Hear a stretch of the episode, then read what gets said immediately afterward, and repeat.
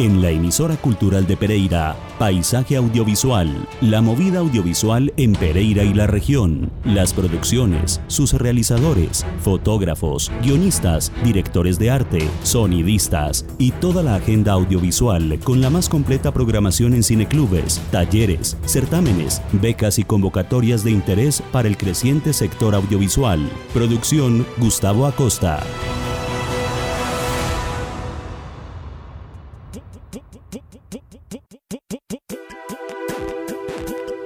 Buenas tardes, bienvenidos a esta nueva cita en nuestro paisaje audiovisual en la emisora cultural de Pereira, desde hoy con un nuevo horario todos los jueves desde las 5 de la tarde.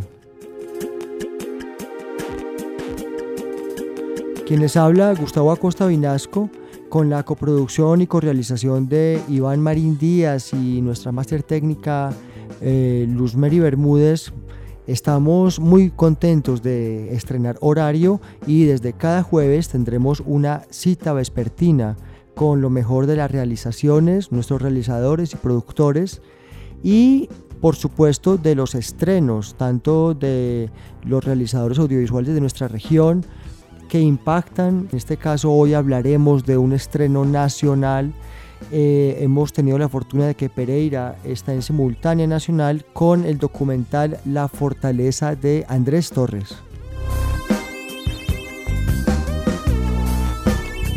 Nuestro compañero Iván Marín Díaz entrevistó a Andrés Torres, el realizador bumangués de este documental que está dando mucho de qué hablar.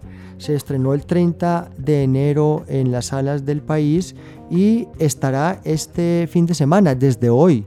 Los invitamos para que después de Paisaje Audiovisual y la programación de nuestra emisora se vayan para el Museo de Arte de Pereira.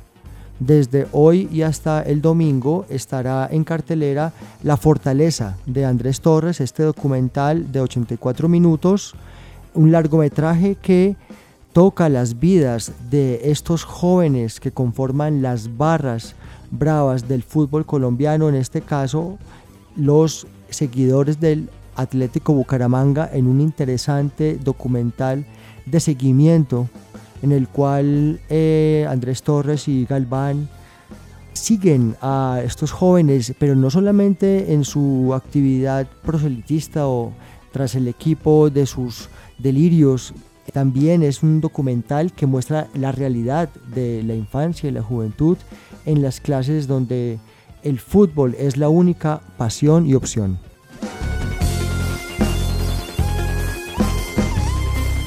Es así pues que desde hoy hasta el domingo podrán asistir a la función de La Fortaleza de Andrés Torres. Estamos en temporada de Óscares. está muy bien que nos tomemos un respiro y después de estas eh, producciones opcionadas a, los diferentes, las diferentes estatuillas, nos pasemos por a darnos un gran banquete de cine colombiano. Muy bien, como les comentábamos, eh, Iván Marín tuvo la mm, exclusiva del director bumangués, quien nos comentó diferentes aspectos de la producción y lo que implica para el cine colombiano eh, la recepción de este nuevo documental, ahora que el fútbol además está en la agenda legislativa, es tema político, es tema de los medios. Eh, muy bien, queremos comentarle a nuestra audiencia que este y todos los programas de Paisaje Audiovisual los pueden escuchar en nuestro podcast, solo googleando Paisaje Audiovisual Podcast, nos encuentran en seis plataformas y en Spotify y iBox. La película documental La Fortaleza, dirigida por eh, Torres, resultó galardonada en el Festival Internacional de Cine de Valdivia, Chile, y también fue seleccionada por la Muestra Internacional Documental de Bogotá el año anterior. El documental, que fue coproducido por Señal Colombia e Índigo Cinema, recibió el Pudú de Oro, que es el nombre del galardón a la mejor película juvenil internacional en una ceremonia que se llevó a cabo allá en la misma ciudad de Valdivia, en Chile. Escuchemos entonces el tráiler que nos invita y nos persuade de este documental.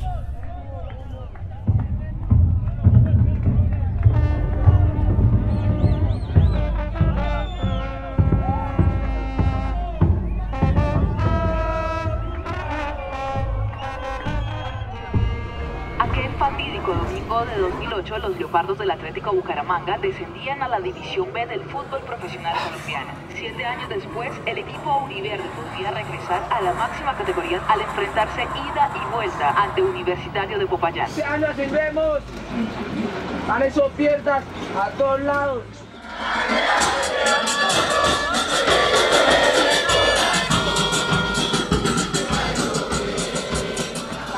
vamos a ser los primeros que lleguen a Payañero. que los últimos siempre eran los primeros.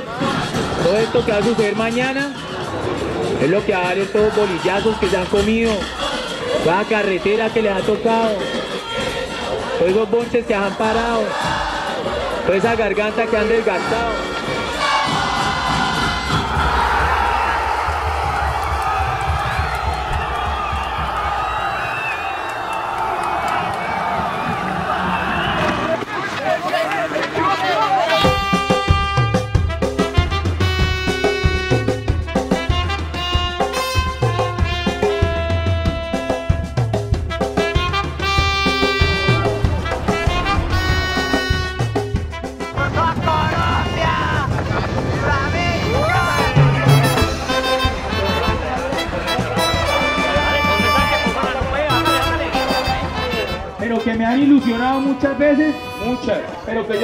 Y creo hasta la muerte. Por eso somos la barra más fiel de Colombia. Fútbol es pasión y no hay vida sin el fútbol, ¿no? Para y no hubiera fútbol, loco, ¿usted qué hace? Fútbol no Hermanito, por el fútbol lo que sea, ¿no, papá? Recansado. Ah, pero vamos, vamos, que vamos a ver al leopardo.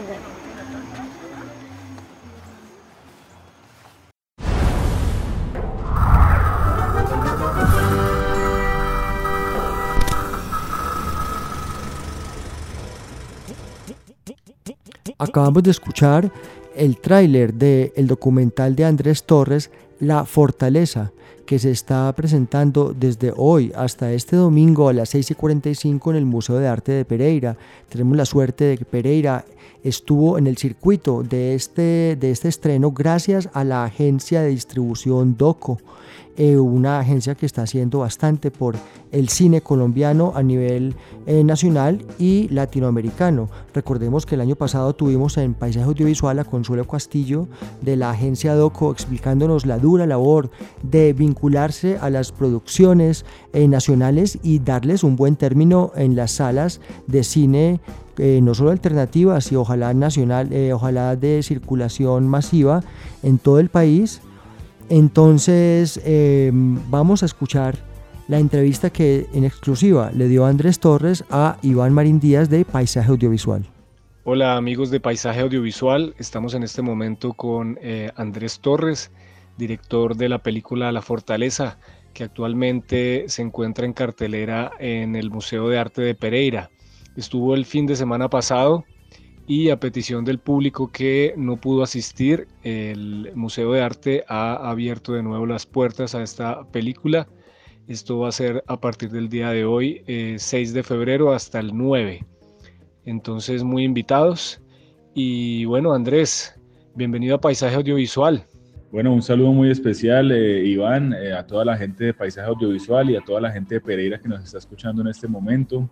La verdad estamos muy agradecidos por el espacio, estamos muy emocionados de que la gente de Pereira haya conectado con nuestra película, eh, sobre todo pues porque tenemos tantas cosas en común, ¿no? Ahorita el Pereira acaba de regresar a la primera división, están viviendo un poco lo que, lo que los hinchas de, de, nuestro equipo estaban viviendo también hace, hace ya unos años y me parece muy chévere que se conecten con esta película, sobre todo porque, porque pues precisamente eso, eso demuestra que, que más allá de las distinciones de colores en el fútbol, pues pues estamos todos conectados con el mismo sentimiento, con el sentimiento de, una ciudad, de querer ver a un equipo que, que pues que surta resultados y, pues nada, muy emocionado de estar acá y muy emocionado de que la gente de Pereira haya pedido la película por más tiempo.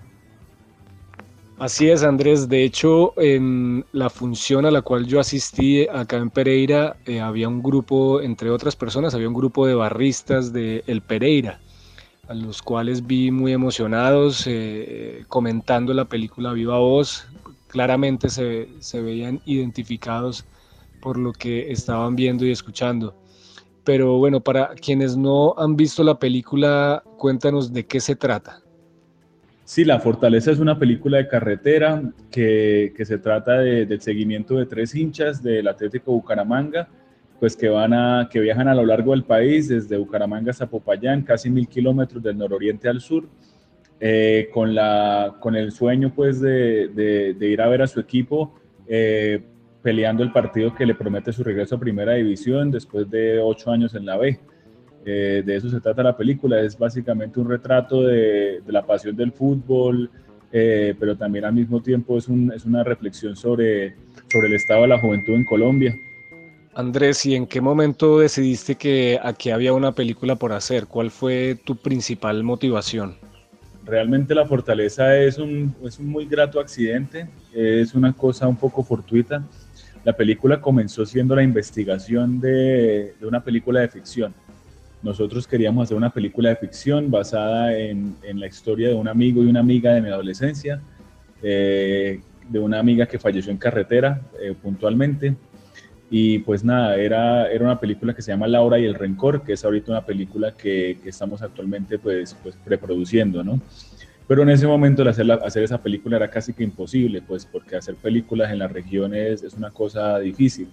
Entonces, por lo tanto, nosotros decidimos empezar a hacer una investigación casi que con lo que teníamos a la mano, porque estábamos interesados en el tema de los viajes en mula. Queríamos tratar de entender un poco, un poco mejor también qué es lo que lleva a, un pelado, pues, o a una pelada a subirse a una tractomula y a seguir un equipo de fútbol como si no hubiera nada más en qué creer, ¿no?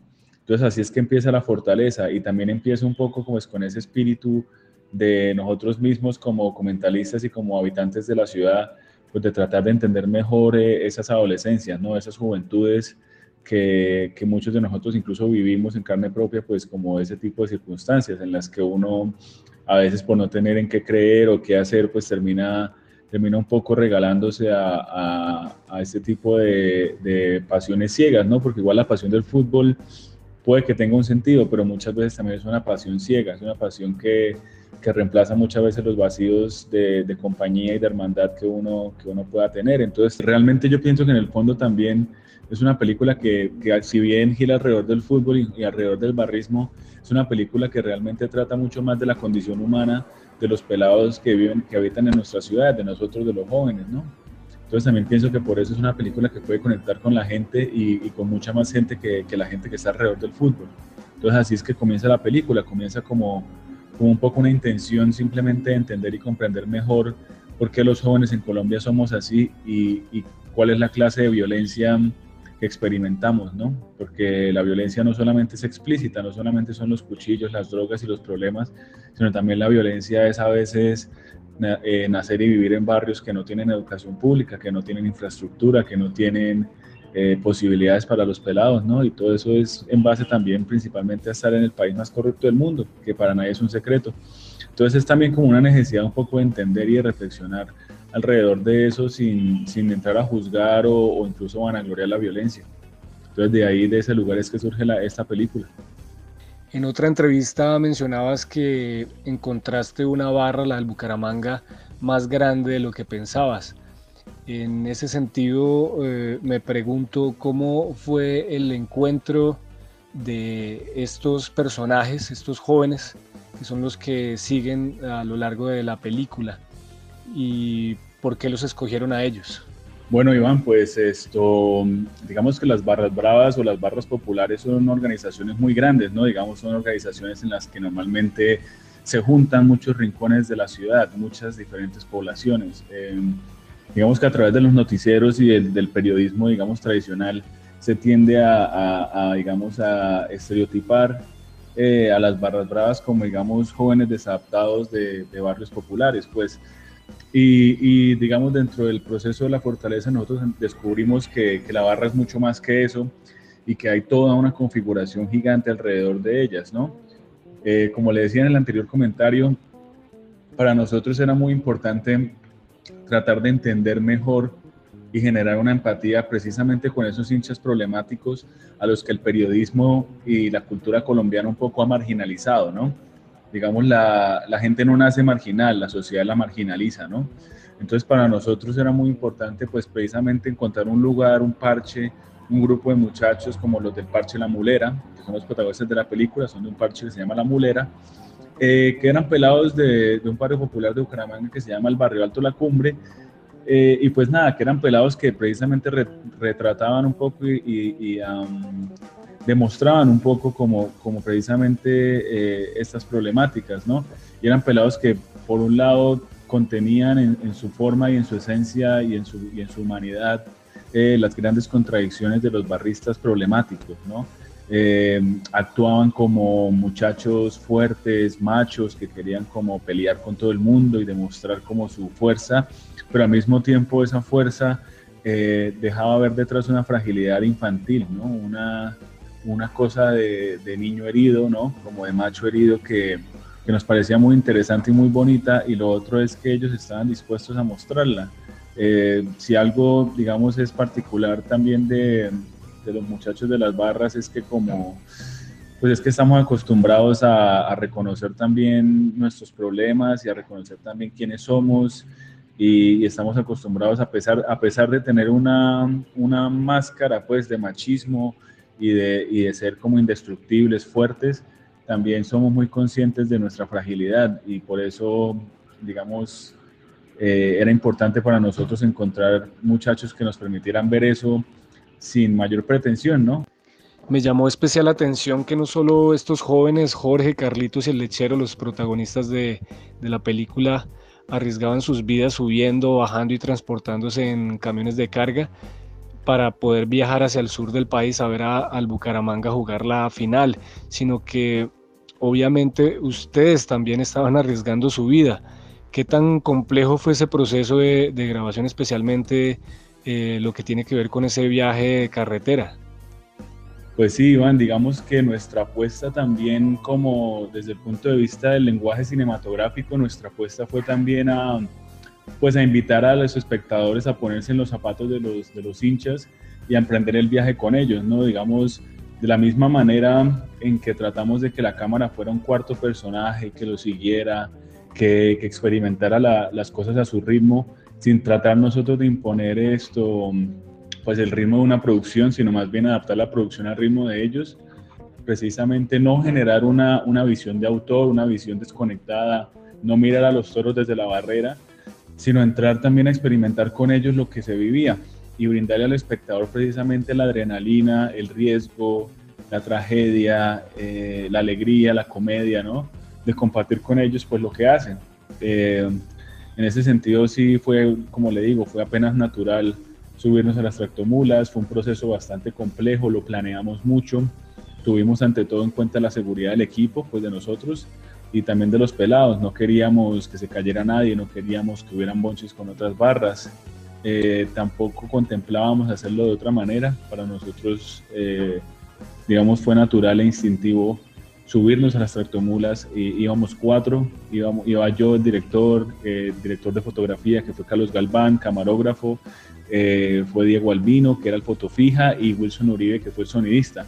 Y también ahí un poco era, era también, por un lado, cubrir la realidad y, subirse en la experiencia de andar en mula y crear, crear eso con, con el lenguaje cinematográfico eh, y al mismo tiempo también ahí es donde se demuestra un poco la calidad de los profesionales detrás de la película, ¿no? Porque, porque sí requiere mucho esfuerzo y requirió mucho, mucha planeación y mucho entrenamiento, pero sobre todo es algo que no hubiera sido posible sin, sin contar pues con los profesionales de la técnica cinematográfica que están ahí, ¿no? Eh, ahí ustedes podrán ver en la película que vamos con, con micrófono, con caña, con lentes, sí, que vamos varios, ¿no?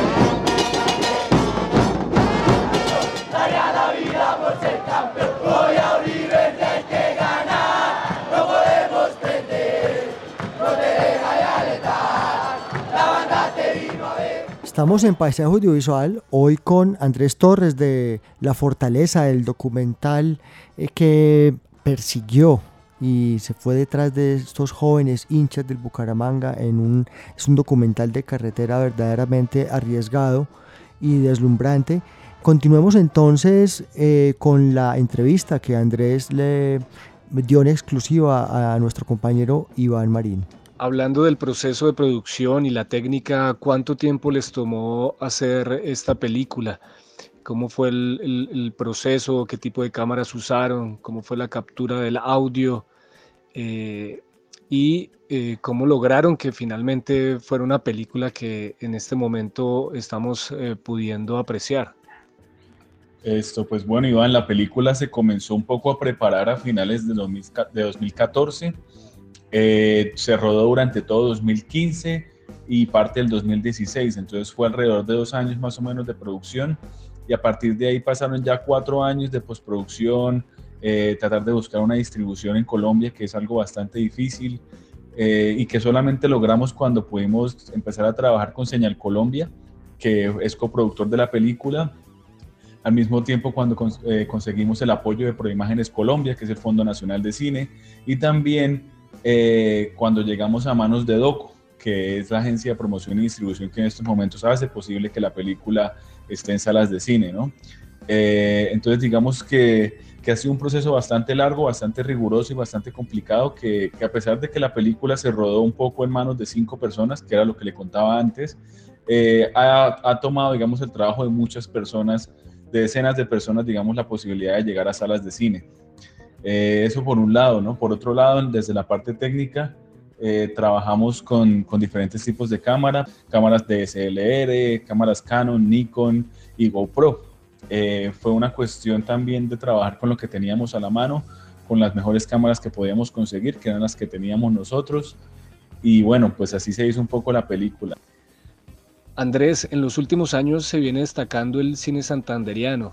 ¿A qué se debe esto? ¿Qué está sucediendo en Santander para que películas como Pariente, La Matriarca, Sofía y ahora La Fortaleza, entre otras, se estén viendo, se esté hablando de ellas?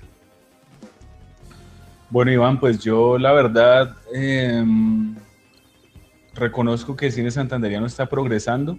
Eh, veo que hay varias películas que se están haciendo en la región y creo que también gran parte de ello es em, la educación que se está dando en la región. Eh, Santander cuenta con dos universidades de cine muy importantes. De hecho, una de ellas, la, la, Universidad Autónoma de Bucaramanga, es una de las más relevantes, digamos, en audiovisuales en, en el nororiente colombiano. Y pienso que esos procesos académicos y educativos son los que permiten que una industria como la audiovisual progrese. Ahora, todavía me parece que, que las producciones que se hacen en Santander todavía no alcanzan, digamos, a, a, integrar la cantidad de talentos que hay en la región. Todavía, todavía hay mucho productor bumangués que llega a la región a rodar con equipos, digamos, de otras ciudades, lo cual no, no es solamente un regionalismo, digamos, pero es un problema que, que, digamos, hace que a veces la región no, no, no acelere su producción o no se mejoren los talentos locales. Eh, pero pienso que, gran parte del boom del cine santanderiano en estos momentos es debido a, las iniciativas educativas que, hay en la región. Es vital, digamos, las dos instituciones que tenemos en la región, la, la ITAE y, la UNAP, han sido, digamos, de vital relevancia para este, para este proceso de, del cine santanderiano.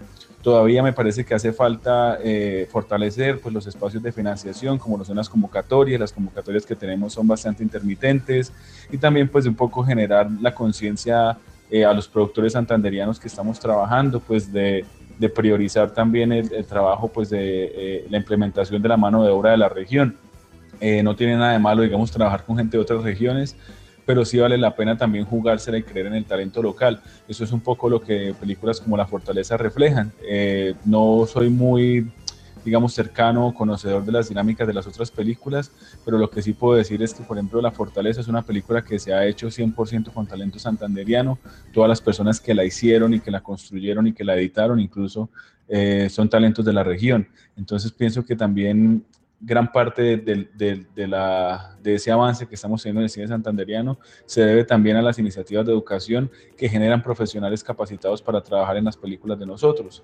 Eh, y asimismo me parece que eso haría, eso es un una, digamos, eh, ejemplo vital para otras regiones, por ejemplo Pereira, que si están interesados en comenzar procesos audiovisuales, lo más importante es comenzar con la educación y sobre todo con eh, la generación de fondos que puedan permitir que haya una producción sustentada, ¿no? que, la, que la producción cultural de la ciudad se sustente también en ayudas eh, estatales y al mismo tiempo pues, pues leyes que permitan mejorar la producción de cine. Andrés, muchas gracias por contarnos detalles eh, sobre la producción de la fortaleza. Desde Paisaje Audiovisuales deseamos muy buenas proyecciones, tanto aquí en Colombia como en el exterior.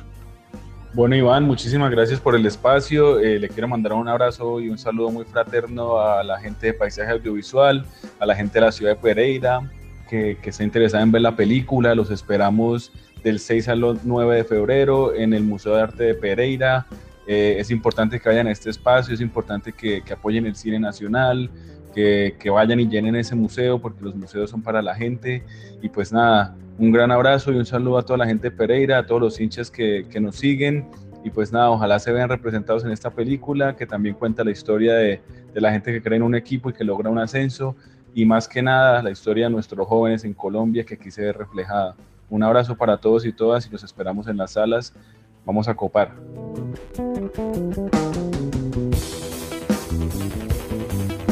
Estamos muy contentos de que nos sigan acompañando en nuestro nuevo horario 5 de la tarde cada jueves en lo que será una cita vespertina en nuestro paisaje audiovisual. Con la dirección de Diana Vega Baltán, cualquier comentario a nuestro correo emisora cultural de Pereira gmail.com. Feliz tarde.